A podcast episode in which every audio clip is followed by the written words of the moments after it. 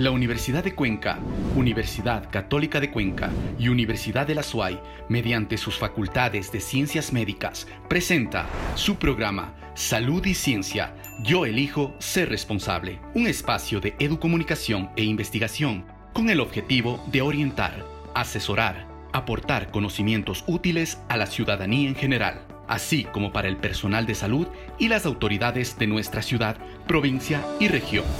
Empezamos. En Ecuador actualmente se vacuna desde los 5 años. A partir de este 15 de febrero empezará la vacunación contra la COVID-19 a niños y niñas de entre 3 y 4 años. Así lo anunció la ministra de Salud, Jimena Garzón, este pasado miércoles en medios de comunicación.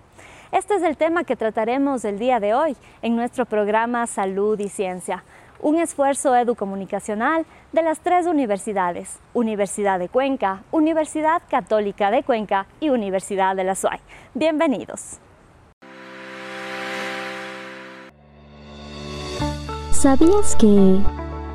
Los niños duplican mucho más virus en la vía nasal y se convierten en agentes transmisores. La mayoría de niños desarrolla una enfermedad leve, pero con más producción viral es beneficioso que se inicie la vacunación en este grupo, ya que tienen contacto con otras personas y se vuelven fuentes de infección, y científicamente se demuestra que las vacunas generan anticuerpos y eso permite protegerlos.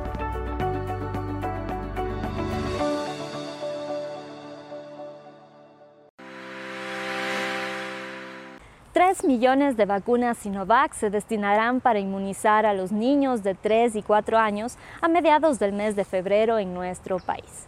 Esto, sin lugar a dudas, genera algunas inquietudes que pretendemos responder en la entrevista con el doctor Jonathan Tibán, médico pediatra de la Facultad de Ciencias Médicas de la Universidad de Cuenca. Damos paso a nuestra compañera Lady Romero. Buenos días con todos a un nuevo programa de salud y ciencia. En esta oportunidad tenemos la grata compañía del médico pediatra y docente de la Facultad de Ciencias Médicas, Jonathan Tipán. Con él vamos a conversar acerca de la vacunación a niños de 3 y 4 años que se ha manifestado en los últimos días el Ministerio de Salud va a implementar en los siguientes meses. Doctor, al respecto, pues esta decisión se ha dicho se toma eh, por el incremento de casos que se ha dado en el país en los últimos días, producto de la relajación, de no tomar las medidas adecuadas de bioseguridad. Y esto pues precisamente ha llevado a, a tomar esta decisión de inmunizar a esta población, a la mencionada. Hay varias inquietudes al respecto y quizá la principal sea qué tan seguro, qué tan conveniente es inmunizar a los niños de entre 3 y 4 años de edad. Muchas gracias por la invitación. De igual manera, muy buenos días a cada una de las personas que nos ven y nos escuchan. Sí, efectivamente, los casos de COVID-19 han aumentado en Ecuador, eh, está estipulado hasta el 9 de febrero del 2022, 781.470 casos. Eh, la población pediátrica ha aumentado la proporción. Eh, hace un mes teníamos la proporción entre un 7% de personas eh, contagiadas de COVID-19, pero los casos han aumentado al 8% de estos 700 eh, mil casos reportados anteriormente. Ahora, efectivamente, ha habido un incremento de la hospitalización, sobre todo en personas que tienen eh, inmunocompromiso, sea por una enfermedad crónica o porque estén recibiendo algún tipo de tratamiento. Eh, las tasas han oscilado eh, hasta un 30% de casos hospitalizados, de lo que se tenía un porcentaje menor al 2%. Desde el punto de vista pediátrico, ¿qué se recomienda sobre esta vacunación?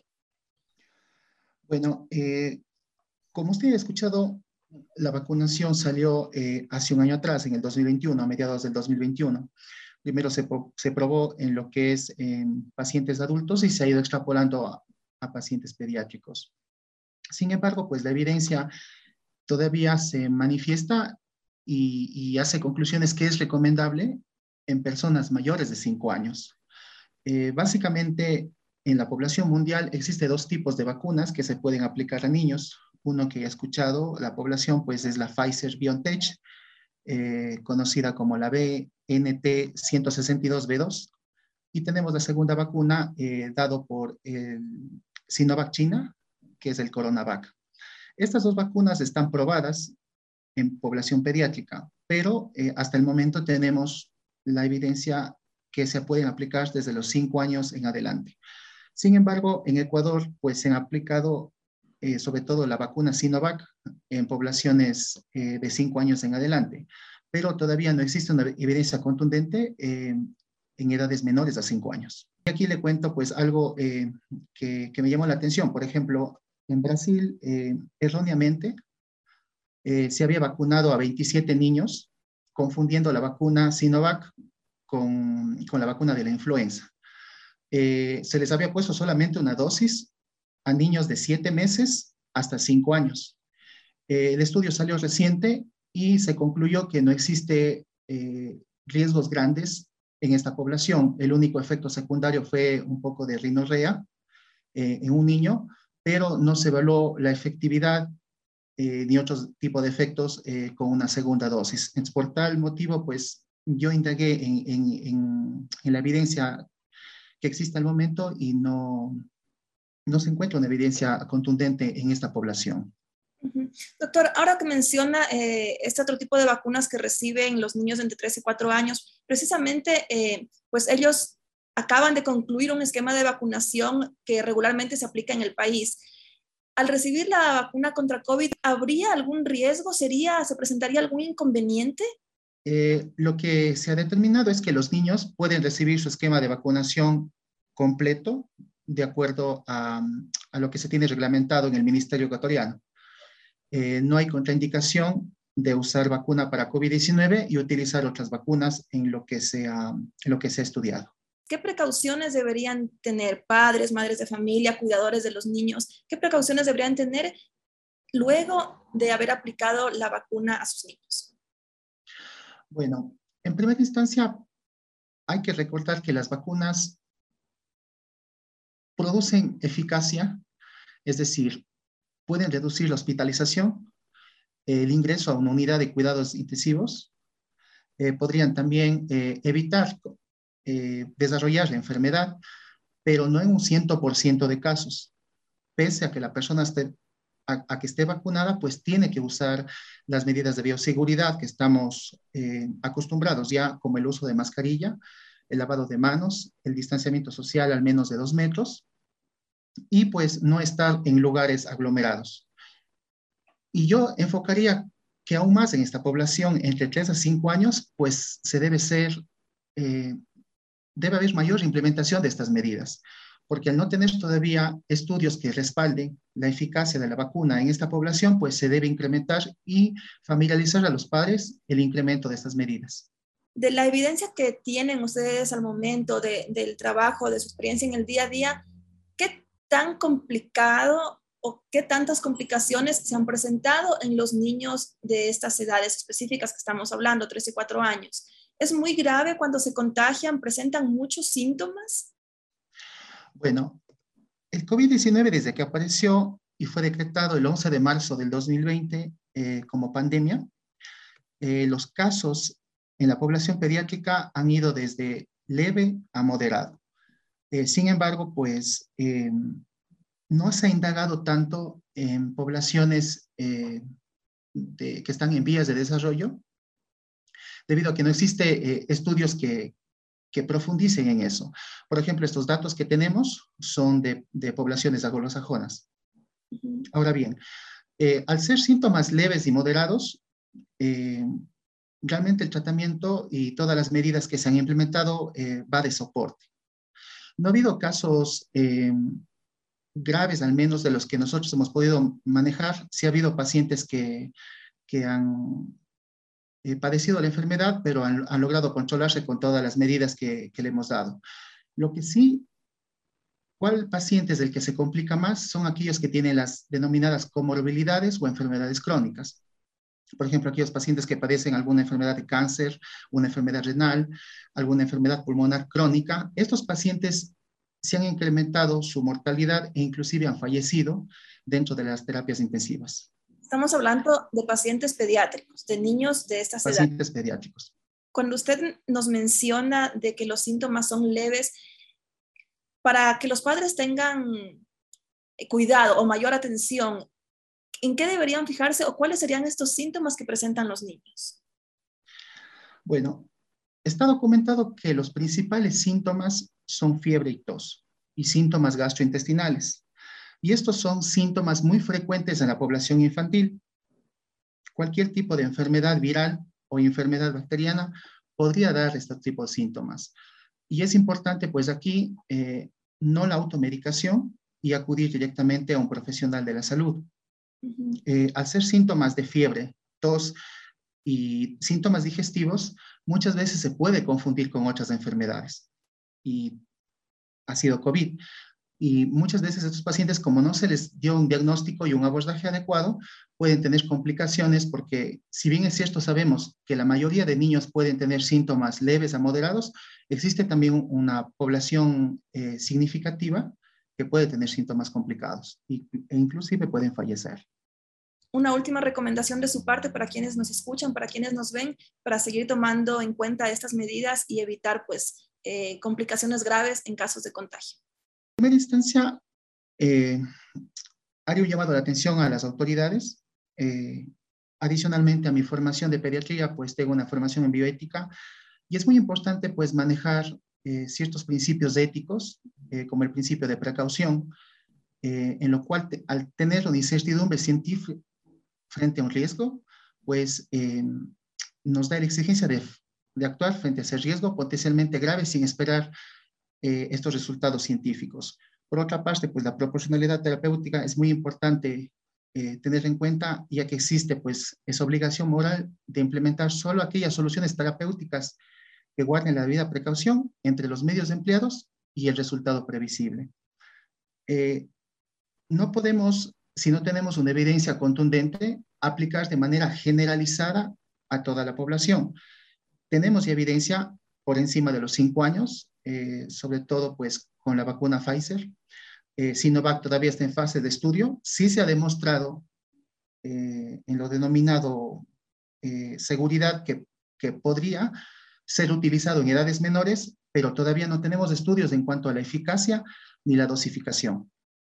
Eh, a los padres, en primera instancia, pues no desatender otras enfermedades y esto pues es importante que las personas acudan a los centros de salud, a las colocaciones de las vacunas eh, correspondientes según la edad, mantener sobre todo las medidas de bioseguridad, porque esa población pediátrica que no está, no, no está recibiendo esta vacuna pues es más vulnerable a contraer la COVID-19. Listo, doctor. Pues agradecerle a usted su aporte, su colaboración eh, con estas eh, observaciones, con estas sugerencias a tomar en cuenta, siempre pensando pues, en el bienestar de toda la población y en este caso particular en los niños. Le agradecemos muchísimo y pues esperamos tenerlo en una próxima oportunidad. Muchas gracias a ustedes por la invitación. Es importante recordar que no debemos relajar las medidas de bioseguridad para la prevención de la COVID-19. El uso de mascarilla, el lavado constante de manos y el distanciamiento social son esenciales. Ahora, como todas las semanas, conoceremos las cifras con respecto a nuestra provincia y país. Damos paso al doctor Fray Martínez Reyes.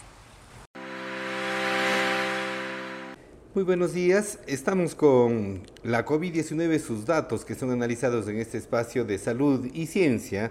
Tomamos la información disponible en el portal del Ministerio de Salud hasta el 8 de febrero del 2022. El Ministerio de Salud ha hecho un análisis de la COVID-19 de la información recolectada hasta el 31 de enero y tomamos algunos de sus elementos para poder también plantear un análisis desde, nuestro, desde nuestra visión, desde nuestro programa Salud y Ciencia. Eh, podemos observar que en las últimas semanas, en las últimas semanas del año 2021, el número de casos eh, se, mostraba ya como que con esa tendencia a incrementarse y en el año 2022, que es lo que estamos viviendo ahora, hemos visto este incremento notorio de casos al respecto. Eh, quizás exista alguna inquietud en la población en el hecho de que a veces las cifras o los datos pueden diferir entre una fuente y otra. En realidad, esto hay que tomarlo con alguna precaución. No es que hablamos diferente, sino que los datos que se presentan, por ejemplo, si nosotros presentamos eh, los casos confirmados según semana epidemiológica de acuerdo a la atención que se da, entonces eso, eso se registra en las instituciones de salud.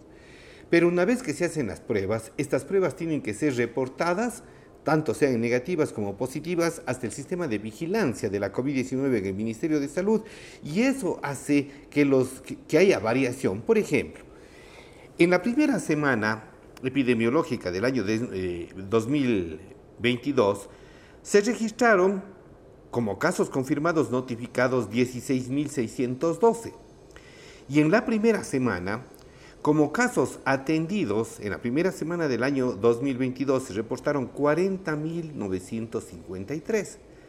Los casos atendidos deben esperar que se hagan unas pruebas, que esas pruebas salgan los resultados para luego de eso pasar al sistema de vigilancia. De allí las variaciones, solamente hay que ver eh, el gráfico de casos confirmados por pruebas y también el caso, eh, los casos atendidos. Pero como mencionamos, pues entre las últimas semanas del mes, del mes de diciembre del año 2021 ya se avisoraba un incremento que luego lo vimos notorio y que es lo que estamos atravesando en hasta lo que va del año 2022.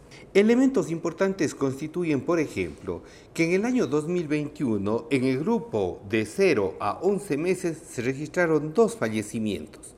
Concretamente, esto se dio ya en el mes de, de octubre. Pero en lo que va del año 2022, se han registrado un total de 5 fallecimientos en el grupo de 0 a 11 meses. Además, en el grupo de 1 a 4 años no se registró ningún fallecimiento el año 2021, pero en lo que va del 2022 se han registrado 3 fallecimientos. Es decir, la vacunación para los niños de 3 años y 4 años es un elemento que se tiene que considerar y se tiene que inmunizar a los niños, por supuesto, con la autorización de los padres. Los padres tienen que enterarse acerca de esto para poder tomar la decisión conveniente en este sentido. ¿Qué ha pasado con las camas? La, mayor demanda de camas de hospitalización para COVID-19 se dieron en la semana del 12 de enero, mientras que en lo que respecta a cuidados intermedios, la mayor demanda de camas se dio a mediados del mes de enero y también se ha dado en la primera semana de febrero y la última semana de enero en lo que corresponde a cuidados intermedios.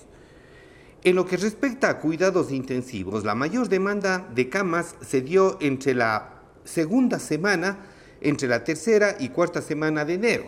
Sin embargo, a pesar de eso, en el país los servicios abastecieron la demanda. Recordemos que un elemento muy clave y muy importante es el hecho de que no haya listas de espera porque las personas que necesitan, por ejemplo, atención de cuidados intensivos, necesitan ser atendidos de manera inmediata. Por lo tanto, la lista de espera podría convertirse en un elemento crítico para esos pacientes. Estamos claros de que la gran mayoría de los casos fueron entre moderados y leves y algunos asintomáticos, y eso hizo que la demanda de cuidados intensivos en realidad satisfaga la disponibilidad existente. ¿Qué hay en torno a la base genómica? ¿Qué hay en torno al tipo de variante que ha afectado a la población?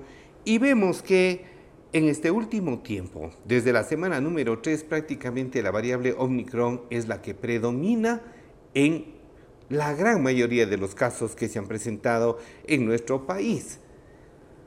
La, transmisibilidad ha sido alta, por eso la gran explosión de casos, sin embargo, la gravedad no ha sido tan compleja. ¿Qué pasó con los fallecidos? Según la información del Ministerio de Salud, en el año 2020 se contaron 23.793 fallecidos entre confirmados y probables.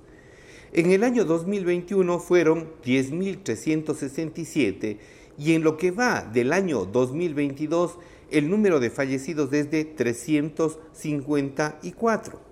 ¿Qué ha pasado con el P7? El promedio de los últimos siete días de la incidencia de casos de COVID-19. Y entre el primero al 7 de febrero los resultados son los siguientes. Cuenca tiene un 41.15%, es decir, estamos en una zona roja. Estamos en una zona roja, lo que nos hace ver que tenemos que seguir con las protecciones correspondientes para poder evitar un número de contagios elevado o limitar el número de contagios. Por otra parte, el Azuay está en 33,96 por cada 100.000 habitantes. Eso significa que eh, el número de casos en los cantones ha sido menor que en la capital de la provincia y el país se encuentra en 41.15 por cada 100.000 habitantes.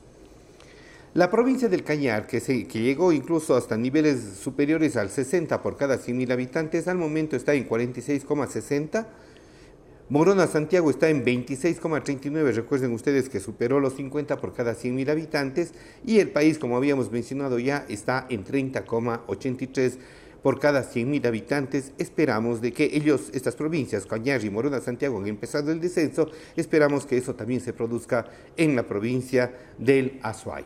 Mientras tanto, las precauciones están vigentes, los cuidados tenemos que extremarlos. Eh, se ha vuelto a las clases presenciales y en las instituciones educativas tiene que tomarse las precauciones correspondientes. Avanzamos, ojalá que lleguemos al control de la pandemia, mientras tanto pues colaboremos para que tengamos un control mucho más eficaz de este problema. Muchas gracias. A continuación daremos a conocer los datos estadísticos emitidos por el Ministerio de Salud Pública. En la provincia de La Suay, 36.700 casos confirmados. A nivel nacional, 777.599 casos confirmados. 34.804 fallecidos. Agradecemos al Dr. Fry por el importante análisis de cada semana. Con esto nos despedimos, deseándoles como siempre que tengan un excelente domingo. Tips y consejos. La vacunación contra el COVID-19 en niños de 3 a 4 años deben realizarlo tan pronto como puedan.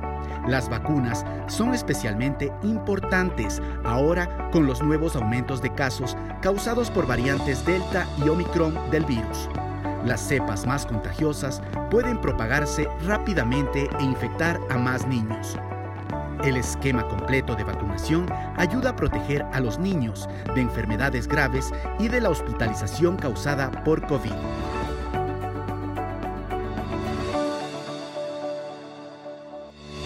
La Universidad de Cuenca, Universidad Católica de Cuenca y Universidad de la SUAY, mediante sus facultades de ciencias médicas, presentó su programa Salud y Ciencia. Yo elijo ser responsable un espacio de educomunicación e investigación con el objetivo de orientar, asesorar, aportar conocimientos útiles a la ciudadanía en general, así como para el personal de salud y las autoridades de nuestra ciudad, provincia y región. Hasta una próxima oportunidad.